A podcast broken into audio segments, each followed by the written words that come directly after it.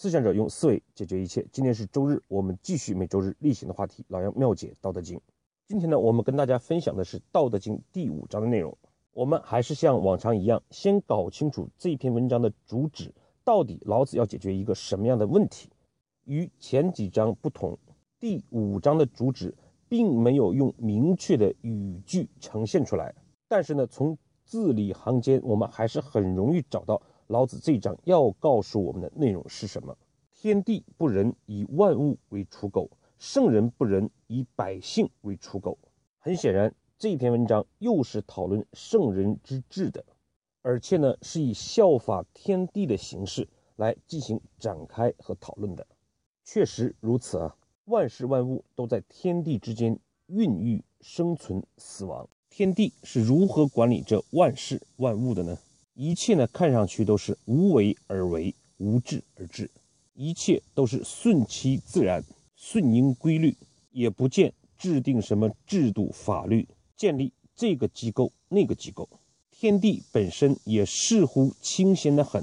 我们可以想象一下，假如让我们人类去管理着天地之间的万事万物，我们会将这世界搞得多么复杂、无序和混乱。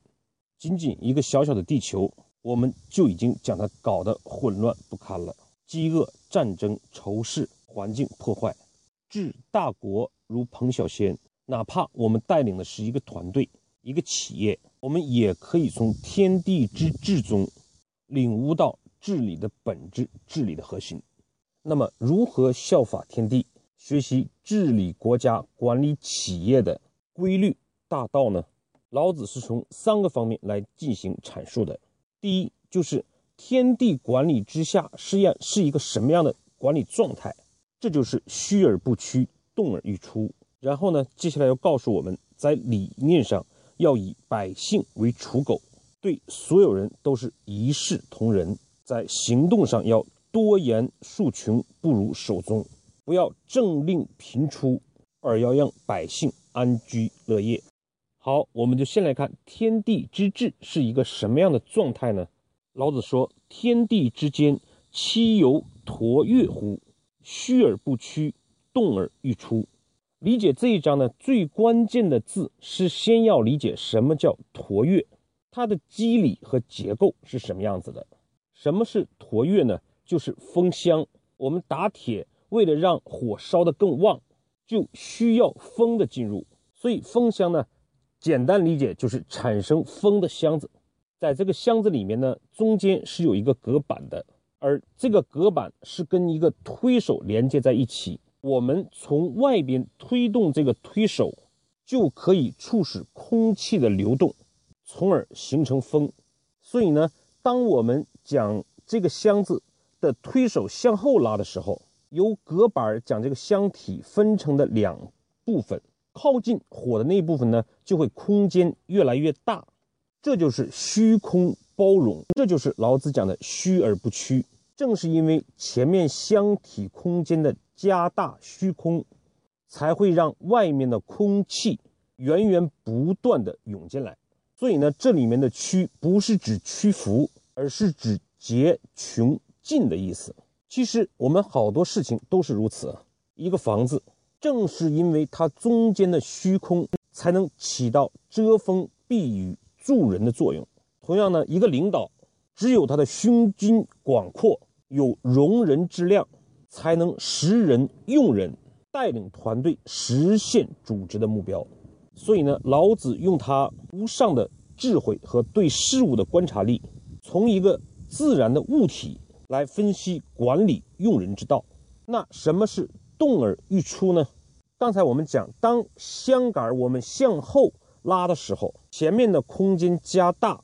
空气涌进来，那么当我们将这个拉杆向前推的时候，前面的箱体空间就会快速的减少，空气就会涌动而出，于是风就产生了。这个驼跃，也就是这个风箱的作用也就实现了。因此呢，当我们让这个箱体虚空的时候，空气就会涌涌进来；而我们向前推动的时候，空气就会喷薄而出。这就是动而。欲出，所以呢，虚而不屈是它的结构，动而欲出是它的作用。一个领导者有了伟大的胸襟，懂得识人用人，这就是虚而不屈了。因为这种胸襟，反而我们的人才就会不断的产生进进入，从而源源不断、不竭、不穷不尽。如果领导是个小心眼儿，这个空间就没有了。那么在管理上，什么时候是动呢？当我们讲搭班子、定战略、带队伍这个过程做好的时候，我们在面临一个新的项目、一个新的公司、一件业务的难点，人才就会涌动而出，将。工作做得尽善尽美，推动公司企业的发展。所以呢，到这里，我们对《道德经》第五章的主旨核心思想就有一个更清楚的认识。老子用天地孕育万物的现象来分析一个圣人、一个国家的领导者、一个团队的领导者、一个企业的管理者，如何以他博大的胸襟为人才提供足够的空间。允许他们犯错，让他们成长，从而实现一个企业的人才动而欲出的状态，而不是像中国绝大多数企业都面临的一个现状：人才匮乏。就连柳传志也在讲，我做一个项目，首先要考虑的就是人才问题。为什么首先考虑人才问题呢？显然，我们因为缺少，所以才重视。那么，又如何实现虚而不屈？动而愈出的人才培养使用状态呢？那么第一个就是理念上，老子强调天地不仁，以万物为刍狗；圣人不仁，以百姓为刍狗。这是老子又一个经常被曲解的一段话。我们先理解什么叫刍狗。在很早的时候，狗呢是可以作为祭祀用的，大约到了西周之后，才改变了这种习俗。于是呢，用炒渣的狗来代替实际的狗，这个炒渣的狗呢，就叫做刍狗。因此，从字面意义上来理解这句话的含义，就是天地无所谓仁爱，他们对待万物就把他们视作炒渣的狗一样，而真正的圣者也应效法天地，没有仁爱之心，将百姓当作炒渣的狗一样。因此呢，这句话从字面上是很难理解的，而且往往会得到曲解。中国几千年来的奴隶社会、封建社会，帝王之家、王侯将相，真的将百姓当作刍狗了吗？事实上，老子的本意并非如此。老天用空气、雨露、阳光滋养了万事万物，也可能用地震、洪水、干旱。伤害了万事万物，前者我们人类可能视为好事，后者呢我们就视为坏事。其实呢，在老天看来，又哪里有什么好事坏事？一切都是规律。其实回头来看，如果没有灾难、洪水这些事情的发生，我们还不知道将地球搞成什么样子。没有这些，我们又哪能有敬畏之心？难免妄为胡为。最后受到惩罚的还是人类自己，所以老天爷对待，即便你是一个人间的圣人也好，是一个乞丐也罢，对他来讲，都像炒渣的狗一样，都是天地之间的生灵，众生平等，没有区别的对待，老天也没有对你好之心，然后希望获得相应的回报，他只是在那里顺势而为。默默的滋养万物，万物生生不息。我们骂了他也好，感恩他也罢，他都不会受影响。正因如此，万事万物才可以生生不息、长久的存在。那么，一个圣人、一个领导者对国家、对企业的治理，不也应该如此吗？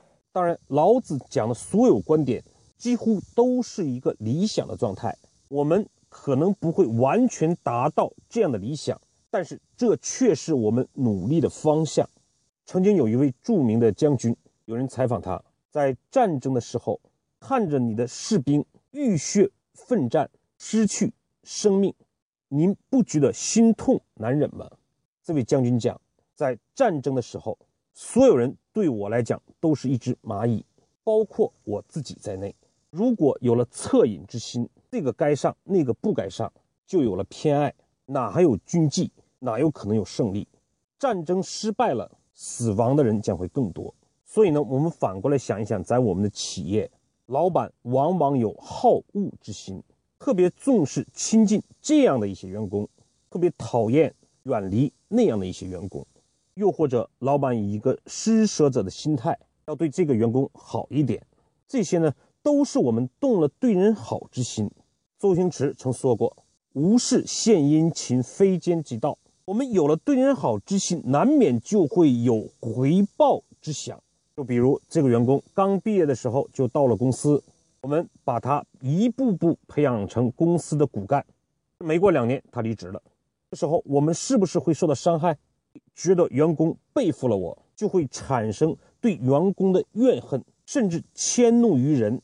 其实每一个创业过、当过老板的人都会有过这样的阵痛。拿我自己来说，也是如此。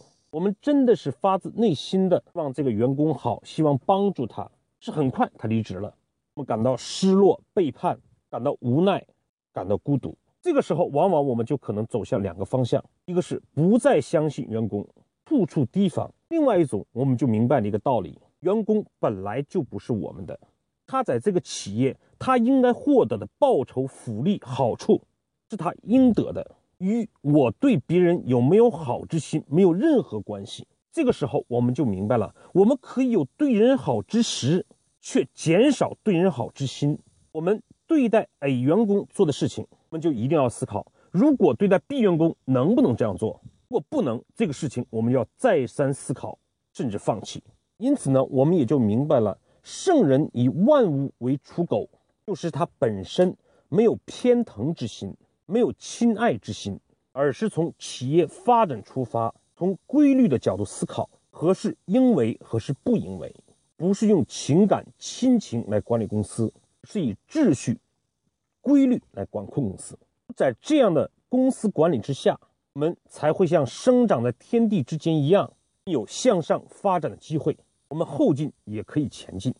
大约七八年之前，我曾经呢有过这样的一次体会：我去买东西，别人。多找了我十块钱，我将这个钱呢还给了人家，但是那个人呢连谢谢都没有说一声。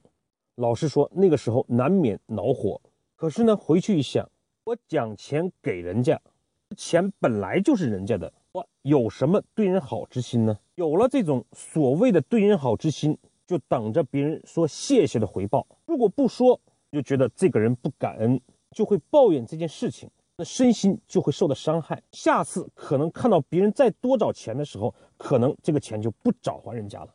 相反，如果我们没有对人好之心，我们还给人钱，仅仅就是因为那个钱就是他的时候，我们内心就会有一种自然而然的感觉，会有一种轻松和自然。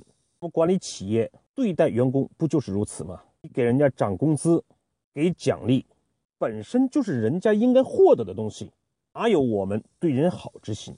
所以呢，我们治理公司不仁就可以归结为两点：第一点，不要抱着对人好之心求回报，做对人好之事求自然；另外一个就是切记在管理团队的时候有所偏爱，我们偏爱了谁就贬低了谁，且往往我们偏爱的人，最后可能就成为坑害我们公司的人。好，这是我们管理人的理念。那么行动是什么呢？就讲了，多言数穷，不如守中。何为言？我们当然可以理解为语言说话，但是呢，言还有另一层意思，就是指政令。所以呢，多言数穷可以理解为，你作为一个领导，不要一天唠里唠叨的，总是这个不对那个不对，一天到晚讲道理。也可以理解为治理一个团队，要政令频出，今天这个制度，明天那个制度。无论是领导者的语言，还是领导者发布的政令，都要适可而止。这个东西多了，难免人心思动，一天疲于应付领导的语言和政令的要求，难免流于形式。上有政策，下有对策。但是你会想啊，一个企业，我们不唠里唠叨，不讲这些什么是对，什么是错，去制定这样那样的制度，那怎么样管理公司呢？是讲不如守中。何谓宗？《说文解字》的解释是相应也。何谓相应呢？于大道，于规律，与做事情本身的要求相应。一个员工在你的公司，这个管理那个管理，其实他的需求只有两件事：安居乐业。他们能够买得起房子，有相对比较好的收入，能够养活这个家庭，获得相应的幸福、安居。他们热爱自己的工作，能够从工作中找到成就感，能够看到自己事业工作的精进，这就叫乐业。所以呢，老子说你别啰里啰嗦的，别制定太多的制度。那么呢，并不是指你就不说了，也不做制度了。我们应该将我们的语言、我们的政令。都集中在员工的安居乐业上。举一个我们企业中的例子：如何不多言数穷？如何不如守中？我们就模拟一个大家都熟悉的例子，比如我们要灌装一瓶矿泉水，我们就可以分为三个步骤：第一呢是灌水，第二个是拧盖儿，第三个是贴标签儿。那么通常呢，在企业里面，我们可能是每个车间十个人，一个车间呢。负责拧盖儿，一个车间负责装水，一个车间负责装标签儿。那么接下来的问题就出现了，每个车间呢都在追求局部利益的最大化。我们要灌装的矿泉水的种类又很多，很有可能我们需要的是这样的瓶盖儿，偏偏是那种瓶盖拧了不少。每个车间都有很多的库存，互相之间不协调。于是呢，老板就火了，批评这个，批评那个，要求做这样的制度，那样的制度。怎么样解决这样的问题呢？不如守中。怎么样让他们安居乐业？经济上的一个方法叫一个流，也就是呢，原来每个车间十个人加在一起，三个车间三十个人，我们变成三个人一组，一个人灌水，一个人拧盖儿，一个人贴标签儿当然，这里面我们假设每一个动作的时间是一样的。这不一样的，我们可以按照工序重新切分。我们只是为了让大家容易理解呢，我们把它简化掉。当这三个人在一起的时候，他马上就清楚，我们做这件事情的目的就是要产生需要的矿泉水。他们中间没有库存，也不会扯皮，因为他们越扯皮的结果，只不过是产生出来的矿泉水少了，大家无法安居了，收入减少，他们彼此也会减少埋怨。不会说，你看你盖儿拧得太慢了。他们更多的是一起想方法，如何将拧盖的速度提升，甚至是获得其他两个人的帮助。所以呢，这个时候他们是团结在一起去安居安居，赚更多的钱，去乐业，更好的做他们的工作。然后呢，他们就一致对外，他们要求物料必须按时到，不能让他们停产。能不能技术部给他们更好的方法，让他们提升效率？所以呢，领导者就顺其自然了，在生产线上安装一个东西叫安灯，就是他只要一拉这个线或者一按这个按钮，上面人就知道了，这一条生产线要么是缺料了，要么是出现其他问题了，赶快给他们支持和帮助。其他部门也想办法给他们提好更好的工装作业标准，帮助他们改建生产效率。不用了，老板一天无脑火喊的。到处叫嚷，到处批评，可是越批评越叫嚷，却处处着火，也不用政令频出，制度繁多。这个一个流生产线的工人，比领导者还着急如何更好的生产出符合要求的合格的矿泉水来。这就是多言数穷，不如守中。当然，不止生产线可以这么管理，我们的职能部门也可以按照这种方式来管理。比如说，有些银行以前呢贷一次款可能需要几个月的时间，因为他们也像车间一样彼此分离。现在呢，我们可能将审批的相关人员放在一个部门、一个办公室里面，用一个流的方式快速的进行审批，也许只需要几个小时。好，我们对今天的内容呢做一个短暂的回顾：天地之道，顺其自然，顺应大道，顺应规律，顺势而为。人之道，治国之道，治企之道，带领一个小团队之道，也莫不如此。我们如何扩大领导者的胸襟，提供人才成长的空间，从而实现人才的虚而不屈，动而愈出？